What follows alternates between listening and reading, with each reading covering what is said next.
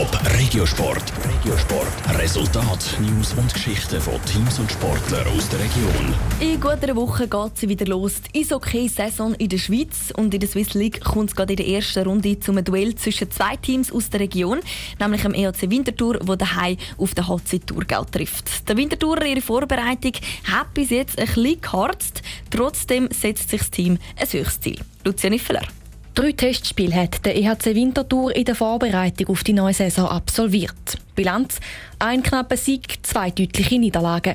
Das hat auch damit zu tun, dass 16 neue Spieler zum Team gekommen sind und darum die Abstimmung untereinander noch nicht ganz funktioniert, ist der Stürmer Tom Gerber sicher.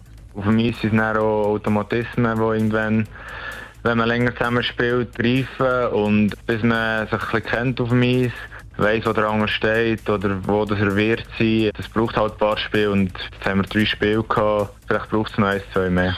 Für das haben die Wintertourer noch elf Tage Zeit. Dann fängt die neue Saison in der Swiss League an. Die letzte Saison hat der EHC Winterthur auf dem letzten Platz abgeschlossen. Das Ziel für die neue Saison ist wesentlich höher gesteckt. Ja, das Ziel muss klar sein, Playoffs, sonst müssen wir eigentlich nicht spielen.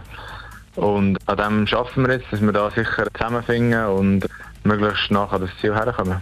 Schafft das Team einen Platz unter den ersten sechs, ist die Qualifikation für die Playoffs fix.